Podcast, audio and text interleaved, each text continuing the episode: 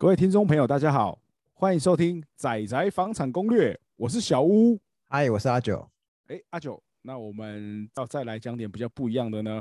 接续上次的话题，上一次我们讲关于你这个人嘛，那我猜想可能有些人是想当房仲，可是对房仲不太了解，刚好就是一个资深房仲嘛。哎，不敢当，不敢当。那要不要来谈谈，到底怎么样人可以适合当房仲嘞？呃，哇，这个问题其实说穿了，他要讲的话，可能我觉得讲蛮久，我们这个可以讲好几集。但好，如果你说要我简单讲，有没有？呃，大概就是要厚脸皮。哎，以前我们会讲说，哦，你进来做这个工作，有没有？你就是要脸皮够厚，要敢讲话，哎，不要怕生这样子。但现在看起来，可能已经不单纯只是这样子而已。你要方方面面很多，比如说你还要同时要学习不同的技能啊，比如说什么，你会去帮客户做一些有的没的服务，有时候有时候可能身为一个什么家庭的居家清洁哦，或是一个什么简单的一日水电工之类这样子。都忘记提到我们最关键的问题，因为今天要投入一个产业，大家更关心的其实是他的薪水嘛。房仲个个都年薪百万，是真的吗？这个百万有没有？其实它是真的，但也不完全都是。哎，为什么这样讲？因为我们讲台湾北中南好了。如果我以天龙国好，天龙国啊，台北市好了，你看哦，它的即使它在随便一个行政区里面一个不是特别厉害地方的公寓哈，老公寓啊，我们认为一般老公寓应该多少钱是比较合理的？在台北市哦。台北市合理应该一千五到两千吧。好，一千五到两千，这个听起来好像还只是普通价钱，还不是特别厉害的哦。嗯，对。那如果我们换算一样这样子平数大小，但是我们把它放到比如说桃园好了，那它可能会只剩下多少？三四百？真的假的？有那个开玩笑吗？对，差不多平数可能有有可能只剩三四百而已。对啊，所以你看哦，我们不同的地区。同类型的产品会因为这样子，我们的总价不一样，所以是不是我一样每天这样子在做这个防重工作的同时，但是我获得的报酬可能是不一样。在台北市的中介朋友，他做一件是抵过可能其他区域的人做好几件，哎，这是很有可能是因为总价不一样嘛，所以同工不同酬啊。啊，那干嘛在桃园当房仲啊？你干嘛不来台北当房仲？哎，但。很妙的地方是说，这是另外一个问题，这是一体两面。但问题是，台北市总价高，所以你看他们有可能成交量、交易的量有可能会像其他的地方这么多吗？哎，这就不见得喽。哦，对，所以比如说桃园跟双北好了，这边有可能是桃园总价可能或许没有像台北这么高，但是它的交易量可能，或者是说以现在来讲，目前的趋势来看，应该是台北的量的好几倍。嗯，就是相对来说，成交机会可能会更多一些，这样子。所以，如果以前来讲说百万的话，有可能台北市会相较桃园哈来的更容易一些，这样子。对，但也不是说桃园就一定没有机会。不过你还是还是没有回答问题啊。房仲有可能人人都年薪百万吗？还是其实百万其实也是佼佼者？当然，说实在，薪水这个东西，尤其对业务而言，本来就是靠自己的努力程度啊。因为像我我身边的朋友很多，其实确实都是百万年薪的，不是说好像百万年薪只有针对极少数的业务朋友，其实不见得。当然，你的努力程度一定要不输给大多数你的身边的同事啊，努力是必然的这样子。不过，照你这样讲，年薪百万的房仲朋友其实不少，但不到年薪百万的朋友应该也不是这么少吧？哎，当然。因为可能很多人进来这行业的时候，各自有不同的想法，好了，或者说不同的目标，他可能是希望做一份，呃，他认为的比较弹性的一个业务工作。那当然，他或许觉得说，我只要每年做到多少，哎，我就 OK。当然，有些人会希望说，我能够把握的，我就尽量去争取。那当然，薪水可能就是人家的，甚至不止百万，可能更多都有可能。因为我们这一主要谈的是介绍房东这个工作嘛，那对，想到的其实就两个。假设我今天是想投入房中的的新鲜人，又或者是我刚刚准备转职，好，那我可能会有对房东会有两个印象，第一个是哎，好像薪水蛮高的，好，第二个是好像蛮自由的。那你刚刚讲到，其实薪水高低是看每个努力程度与否啊。对，所以换言之，我今天只要我很努力，其实我也确实有可能年薪百万。但但如果我今天时运不济，刚好没有呃找到客户，或者是业绩不怎么样，那也有可能就是跟一般上班族一样，甚至更低。呃，当然这都是有可能的。那那那你觉得到底？因为毕竟房仲它的，就我所知，它的工时其实蛮长的。虽然说它看起来嗯蛮自由的，好像可以自己安排自己工，但是它工时其实蛮长。因为不管怎么讲，看房子一定都是假日看屋嘛，或是晚上看屋。偏偏这个时间刚好就是我们上班族休息的时间，那到底房送是什么时候是可以休息啊？当然一一般而言，我们的业务性质的工作一定还是会有固定，比如说，哎，每个礼拜我会排个一两天休假嘛，大部分都是这样比较多。但应该不能排假日吧？其实这也不一定哦，因为我也是有业务的同事或者说业务的朋友啊，他们一样也是有排假日，因为他们想要。兼顾家庭生活，他们可能一个月会排个 maybe 一两天啊，或两三天的一个假日陪老婆啊、小孩子之类，这样子都还是会有啊。哦，那那如果刚好客户约要看房怎么办？哦，那这个就是要看你个人取舍了。那你可以跟你客户说，哎，不好意思，我今天要陪我老婆，哎，可以可不可以？呃，下个礼拜六，下礼拜六我上班，下礼拜六我们再看房。他应该会说好，谢谢。那下面一位。那我就找别人啊。那你不能坦诚跟客户说哦，今天你刚好排休，哎呀，很遗憾，我今天刚好有事。其实这个如果啦，假设是说这种假日客户看房子，可是你刚好休息的话，好了，那通常可能就会找，比如说店里比较要好一点的同事，请他帮忙，比如说带客户看房子啊，或者是怎么样的。那如果好，那呃，我们这个客户他跟你的同事去看房，好，然后他下斡旋，哎，那到底他去小房间？到底算你还算他的？啊，你说这个问题哦，这其实就是业务 彼此之间要讲好那个业绩分配的问题，这样子啊。那通常这个就是看各自，比如说每家店文化不一样嘛，所以这种东西就是可能各自讲好就 OK 了。那你这样到底一个月休几天呢？呃，以我自己来讲话，我们现在一个月是休七天这样子。好好，那家一个月休七天，那每天的工时？呃，应该都是从早到晚嘛。当然，大概就是看，因因为每家店的设定可能上班时间不一定，但通常大概最晚最晚大概就是十点。那早上几点上班？也是有的时候就是比如说你有，好比说你有排值班哈，因为一般中介的那个门市他们一定都会有值班的这个问题嘛，所以你要值班的话一一定是比较早到嘛。那好比说哦，值班人九点到好了。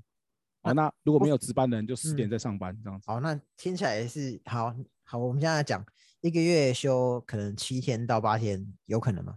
每天可能上将近快十二小时，工时很显然比上班族还要长。那你到底觉得，以一个假设我今天上班族，我要准备转职，到底我薪水大概多少才值得我去换房中？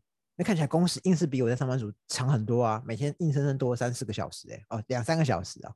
嗯，这个其实因为。我会建议啦，如果说真的对这种业务，尤其是中介的这种性质的工作有兴趣的话，一开始前面几年一定会稍微辛苦一点，你要打基础，所以可能会长工时会长一些，这很正常。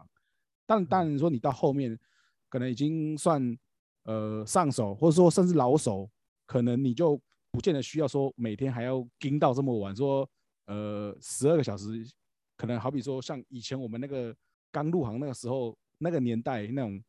没有拼到个什么三更半夜这样子再回家这样子不肯罢休是不至于这样子的，所以看起来时间还是自由调配嘛，就是看你个人安排嘛。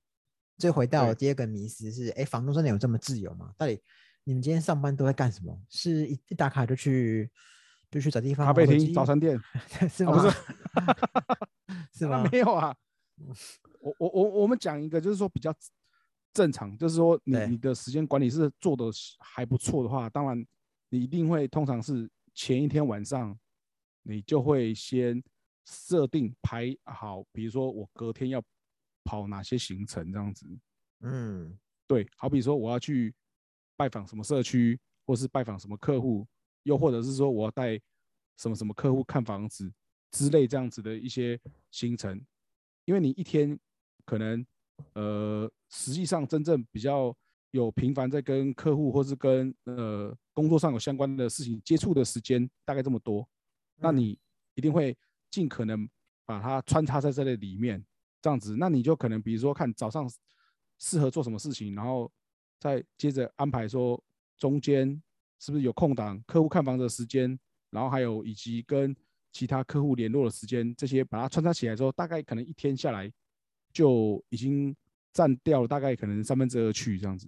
哎，可是这回到另外一个问题啊，你你因为你现在是很资深的房仲，所以你可以比较好安排你的时间。比方说，你今天可以拜访呃你的卖房客户，又或者是哎你已经有一些买方的名单，你可以去约他们看房。可是对于很多刚入行的人来说，这些他都没有啊。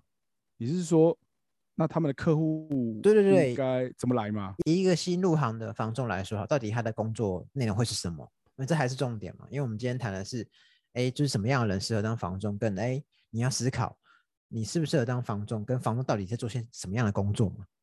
嗯，现在的话，基本新人一开始的话，大概都会，入行先领五万说可，能呃 每个店头了，可能会安排，比如说现在应该蛮多那种师徒制，有没有？就是嗯你进来之后，会有一个人带着你，尽量让你有哦一个学习的对象。这样讲好了。哦，所以还帮你，他要帮哎你找一个师傅就对了。通常，呃，现在比较多，应该都开始会有这样子的模式啊。我自己听到的，就是店头可能你会有一个带着你，有可能是店长亲自带你，啊，有可能是安排一个稍微资深一点的学长，说啊，那以后你就是跟着他一起学习，那有什么不懂嗯的，你可以随时问他这样子。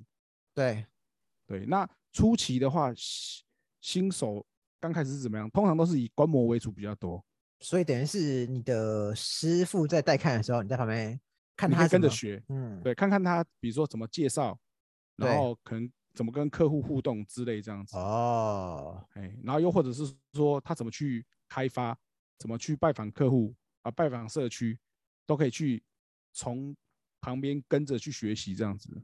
所以当你今天在看房，发现到哎，怎么会有两个业务在同时在服务你？就大概知道哦，一个可能是妞妞新来的，对，有可能是跟着陪同在旁边学习，对，你就看他他就是一个很安静，不太讲话，然后一嗯脸菜样的那种？哎，点菜，这菜是怎么看出来的？呃，就是一个稚嫩的感觉，不晓得怎么说，啊，对，很难形容。好，所以刚开始会有一个师傅会带你，然后他会大概让你知道一天大概做做做哪些事情。可是如果这个师傅他哦，刚讲的是带带看房，那他有可能会跑社区的时候也会带你去看喽。通常如果比较一个完整的观摩的话，大概会把我们基本上会工作接触到的范围，可能都会带你跑过一遍。那这样的学长带领大概会多久啊？这样期是三个月还是六个月？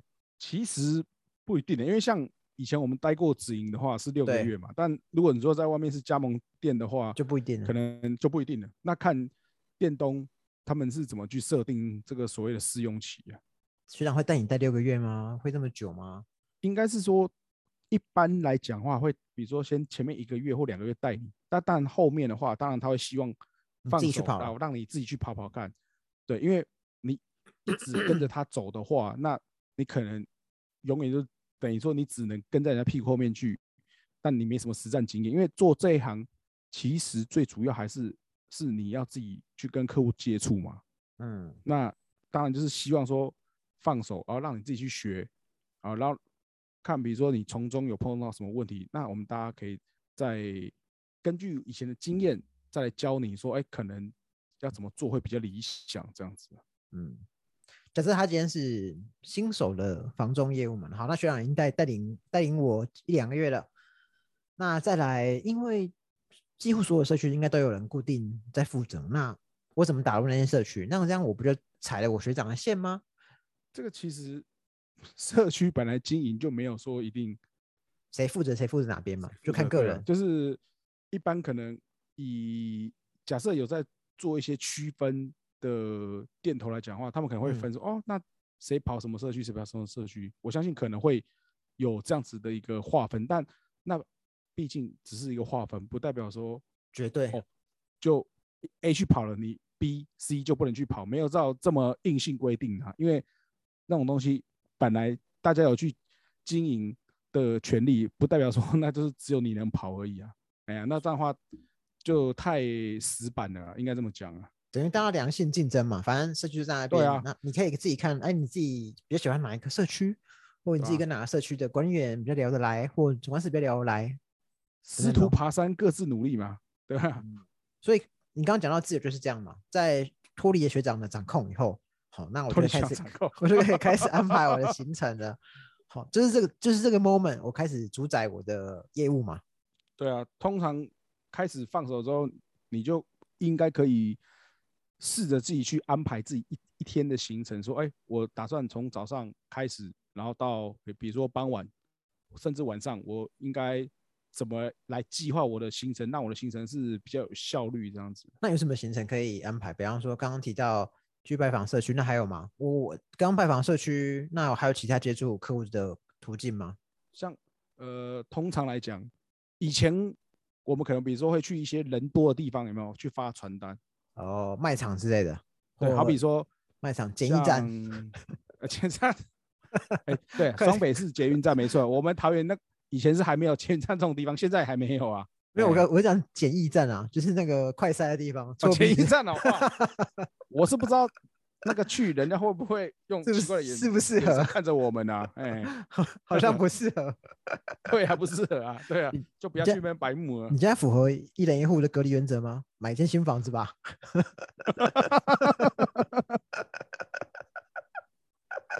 对吧？就是发传单，可能是早期啦，我们那个时嗯候必经之路，就是好比说市场，或者是说一些呃公园好了，假日因为公园可能人潮比较多，那 那爸爸妈妈带小朋友出去，那比较会有有机会，或许会碰到潜在的屋主啊、就是卖嗯。方或者是买方的一个机会，但现在可能我自己目前看到好像这样子的一个方式还是有，但是好像没有像以前那么多了，因为现在慢慢大家好像更多的是着重在网络行销的部分。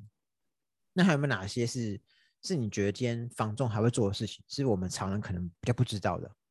嗯，以现在来讲的话，其实我我们比较多就是除了想办法去找客户嘛，然后还有就是电话行销应该算是其中一个啦。就是如果假设说有一些现在正在听我们的听众朋友，你有做过类似的电话行销的工作啊，或许哎这个部分里面就有一些跟你的工作性质蛮像的，因为可能会在平日的晚上，因为因为客户大部分都是下班之后比较方便接电话嘛，嗯，可能我们会选择在晚上啊，或者是说某些时候呢，然后主动跟客户联络说，哎，你有没有看房子啊？那我们比如说有接新的案子，那这个还不错，哎，你这个假日有没有空，可以来帮你安排时间带你看房子这样子。我们通常会有比较有一些时段会比较密集的打电话这样子。周五晚上，或者是说平日晚上，其实我发现嗯一个很有趣的事情是说，以前我们待过直营店，都会习惯在周五晚上，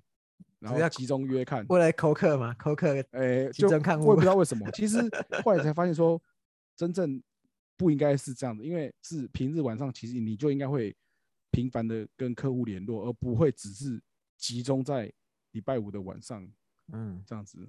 那刚林总讲那么多，那你到底觉得什么样的特质比较适合当房仲啊？嗯，我觉得其实真的是还是会需要有企图心啊，然后你的耐挫力要比较强一点。耐挫力，所以你房仲很容易挫折喽，哦，当然了，很容易被拒绝。拒绝是正常。哎、如果哦今天没有被拒绝，那才是反常啊。嗯，毕竟你不会随便拦一个人说，哎、你想看房吗？啊，我想看，我想看，不会对吗？然后说，哎、你要不要出价？好，我马上出价。如有这么果你一天碰到每天都碰到这样的话，你应该开始怀疑自己在做梦啊。有这么好的事？对啊，怎么会砸到你这边呢？那另外就是说，有些人可能会有迷失，说，哎、我要当业务啊，会不会是我一定要很会讲话，或者是说我一定要那种非常外向，我才可以做好业务，或者说我做这个中介这个工作？哎、其实好像不尽然。以房仲来讲，我觉得好像还好，因为有时候看房会很讨厌那种话话很多的那个业务啦。就是如果他话不多，但我有问他又有答，啊答的也不错，我就这样子就这样就好了。对啊，所以就有些人可能会有一些这种刻板印象，但实际上如果有机会进来这个行业里面做这个工作，你就会发现，不见得说一定要真的那种，就以前人家对中介刻板印象说口若悬河会河讲啊，舌灿兰花其实不用嘛。对，其实不用，重点是你是不是能够 怎么讲，逻辑很清楚啊，知道客户要什么，然后能够想办法帮他找好最佳的解决方案，这个嗯比较重要。嗯，对啊，因为其实以本质上来讲，房东他赚的其实是服务费嘛，所以最重要的还是你的服务嘛。对你的服务的一个内容，还有说服务的差异化，是不是真的有帮客户解决问题？这样子讲，你你今天不要带着你的客户绕了整个台北市一圈，然后说，哎，其实你都没有找到他到底想要什么样的房子，他明明就想看公寓，你偏偏一直带他去看大楼之类的。那那这个就其实就不太适合啦。说实在，刚有想到一个，因为我们刚刚其实有聊到时间弹性跟自由这部分嘛，但对有一个其实刚才是可以分享，是说很多人其实都会对这个时间弹性会有一些应该算误解吗？还算迷失吗？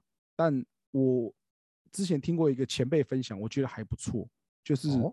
他曾经提提出一个还不错的比喻，是说你说工作跟生活，或者说好了，还有一说比如说你的业余爱好好了，他怎么形容？他是说这就好比是像一个三合一的即溶咖啡，嗯，对，它里面不就是有咖啡粉，然后糖奶精，奶精，对，对，然后那请问一下，如果今天我打开，我倒到杯子里面去，你要怎么把这三种独立分开来呢？分不开啊。对啊，分不开，那你是怎样？那你是不是你只能热水冲下去，搅一搅，把它喝下去，就是只能面对而已啊。所以很多人都会讲说什么，呃，找出平衡或怎么样。我觉得，我我我老实讲，我觉得这个是没那么容易啦。但你如果真的要讲，是你可以做一些取舍，对，因为时间花在哪边，成就在哪边嘛。那你今天希望你呃多照顾家庭一点，那你是不是当然你工作就会变成说一定会有所牺牲？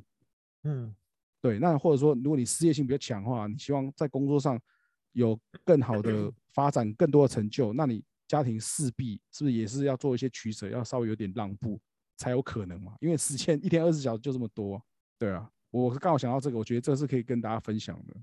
因为我想到，其实因为房仲它是个蛮高工时的工作，所以我觉得如果今天要选择房仲的人，他其实对他自己的生活可能也要有点改变啊。是，呃，就就我自己认识的几个做房仲的朋友，有点有两个离职，都是他们其实都做的还不错，但他们都是因为呃这样子的工时让他们觉得，嗯，我钱赚够我就要离开，所以我我觉得像小屋这样子做做了七八年的房东，确实是我相信一定是工作跟生活找到一定的的平衡点，是他也你你也能够接受，哎，我就是知道我的公司就是这样子，那我自己还是能够好好的安排我自己的私人生活，像那这样子的话，那那就 OK 了。对，就是说穿了，做中介其实你也是一个时间管理大师啊。嗯，没错。对，大概是这样子。好，那看来今天节目差不多到这边了，那希望有大家替大家解惑。对啊，如果说假设你对这个业务或者说对这个中介工作有兴趣，可能想要多了解，然后也欢迎大家在我们那个私讯，可以再找我私私下再了解一下都 OK，我很乐意跟大家分享这样子。好，那看今天节目差不多到这边啦。OK 下次再见喽，拜拜。拜。